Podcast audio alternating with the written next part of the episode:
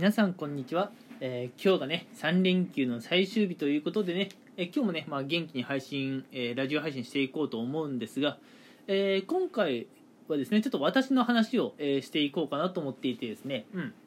あのーまあ初詣、うん、やっぱ1月1日はね人が多いかなっていうことでちょっとね1月1日の初詣行かなかったんですけどもやっぱりね初詣は行っておきたいなということでこの3連休のねそれも成人の日にね当たる日に、えーちょっと行ってきました、うん、初詣、うん、私はいつもね鎌倉の鶴岡八幡宮、えー読み方合ってるかな、うん、に行ってくるんですけれども、えー今年もね例年通りそこに行ってきました。はい。えーでそのね鶴岡八幡宮はやっぱり今年今年じゃね 今日はあの成人の日ということもあってうん。あのやっぱね結構若い方がね目立ちましたねという印象です。うん。あちこちでね写真撮影している、えー様子なんかもありました、うん、でもねやっぱりねあんまり人は多くはなかったかなと、うん、やっぱりね皆さんこう密にならないようにね細心の注意をね、えー払ってくれているというのはねこうやっぱ見ていてちょっとほっこりした、えー一方でね、まあ、成人の日のようにね、うん、こんなに人が少なくてちょっと寂しいなという気もしました。はい。さてさてね、えーまあ、私は毎年毎年ね鎌倉の鶴岡八幡宮でこう初詣をするわけですけれども、うん、今年も行ってきました。で私はねなんで毎年その鎌倉の鶴岡八幡宮行くのかっていうところで言うと、うん、まあ私ね普段こう占いとかそういうものは全然信じないタイプの人間なんですけれどもあそこのね、うん、新年一発目のおみくじだけはねどうしても欠かせないんですよ。どうしても、うん、あれだけはね外せないんです、うん、っていうのもねあのいや正直どうかわかんないんだけれどもあそこのおみくじよく当たるんですよ、うん、本当によく当たる、うん、あの私以前おみくじをね、うんまあ、あの去年は吉だったんですけれどもその前の年だから2年前が今日だったんですね、うん、3年前も今日だったんですね。4年前も今日だったんですね、うん、俺だから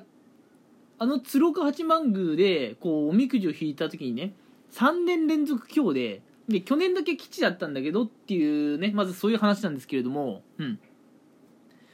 なんかね今日今日くじを引いた時ねなんか毎年いい年だったなっていう記憶がなんかあるんですよ。うん。一番最初に今日を引いた時はこうちょっとね人間関係がうまくいってなかった時期だったんですけれどもまあそれがうまくいった、えー年でしたしあとね資格試験がねなんかねあのやや難しい資格試験にね合格したのを覚えています。うん。あの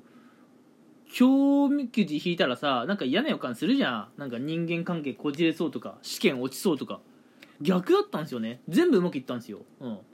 で2度目の今日みくじを引いた年はですねあのーまあちょっとね私が頑張っていた、うん、あのー就活ですね。うん。就活。第一志望に内定が出たっていうところでね、まあ、いいことがあったんですよ、うん、これもすげえなと思って、うん、まあ正直言うとなかなか倍率高い会社だったのでよく自分みたいのがね受かったなっていう気はしてましたけれども、うん、まあ2度目の今日みくじもそんなに悪いことはなく、うん、でね気になる3回目の今日みくじなんですけれども、えーまあ正直ね自分3回目の今日みくじを引いた時は大学4年生で、うん、ただね大学4年生で、まあ、自分理系だったんですけどとなるとねやっぱ卒論とか書く年になるんですよ。で卒論書くってどういうことかっていうとそれね仕上がんないと卒業できないんですよ大学って。うん。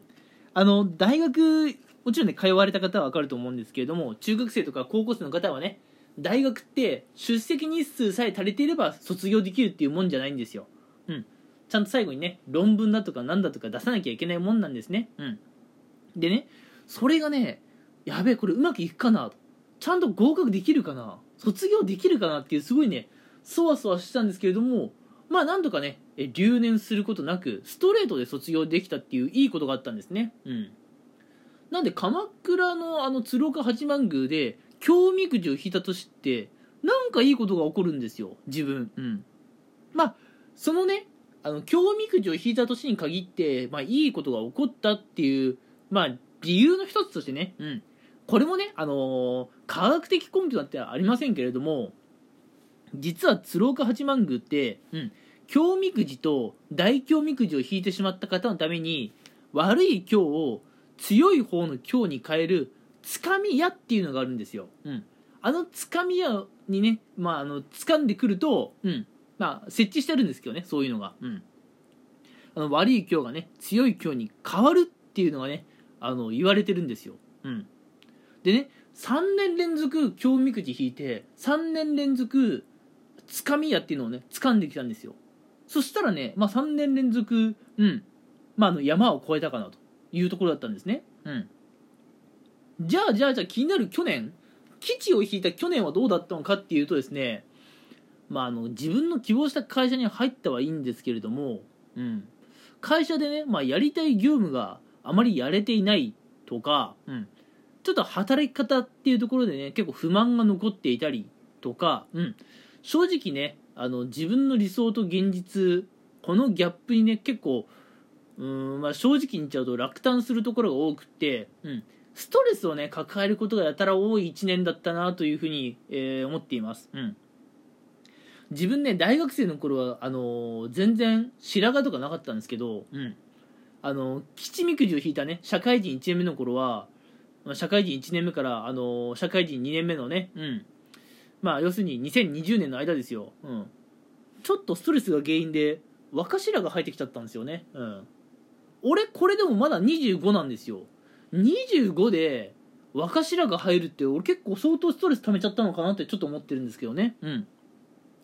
まあ何にせよあんまりストレス溜めるってよくないですね。うん。なので僕にとってあんまりね基地っていうのはあまりいいものではないんですけれども。うん。まあそんな感じで、えー鎌倉の鶴岡八幡宮で引くおみくじ、えー今日であればあるほどまあ自分にとっては良くて。まあ基地とかであればあるほどねなんかあまりいいことが起こらないっていうのが私の中であるんですけれども。今年も行ってきました。もちろんおみくじ目当てです。うんただね、まあ、あの今年は新型コロナの影響でねいろいろ勝手が違いました。まずねああいうとこ行くと先に手洗いましょうっていうのがあのあるんですけれども手を洗う場所、うん、封鎖されてましたね。まあそりゃそうでしょあそこで密になっちゃうのも嫌だしあそこでねこう誰かと接触するっていう可能性もありますからあそこは封鎖されていました、うん、なのでねこうパッパッパッと回るとこ回って、えーおみくじを買ってきたんですけども私今年すごいですよ。今年すごいですよ、うん、ただもんじゃないです、えーえー例年通りにね、まあ、おみくじ引いたわけですよ、うん、例年通りね、うん、まあそしたらですよ。まあなんかねいつもはこのおみくじの色が大体白色なんですけどね、うん、なんか自分今年おみくじのあの紙の色がオレンジ色だったんですね。なんか異様なものは感じるなと思ったんですけど。あの結局ね何吉かな？な何吉かなっていうか結果見たらですね私今年大凶でした。大凶ってあるんだと思ったんですよね。あれってゲームの世界の話だと思ったんですよ。ゲームの世界でさなんかたまにあるじゃないですか運勢占うとか。俺リアルで大凶出ると思わなくてさでも俺ねこの大凶が出たってことをもちろん悪いなんていうふうに思ってないですよ。今までの話の流れでわかると思いますけれどもあれ今日とか大凶出れば俺にとってはねプラスだと思うんですよ。なぜなら私にはつかみ矢があるから。うん。なのでね今年もね最悪の方のね大凶をめちゃくちゃ強い方のね大凶にね、えー私は変えてきました。うん。なのでね今年1年は、えー私にとってはね絶対何かいいことがある年だというふうにね、まあ、ポジティブな発想から、えー今年の1年を迎えることができました。うんもしね皆さんもまだ初詣がまだとかね、えーいう方がいましたらねもし、えー余裕があればですよ鎌倉の鶴岡八幡宮、えー行ってみてはいかがでしょうか。もしねそこに行けなくてもですねまだ全国にはねつかみ屋が、えー設置されているところあるかもしれませんのでそこで初詣されるのもいいかもしれません。うん。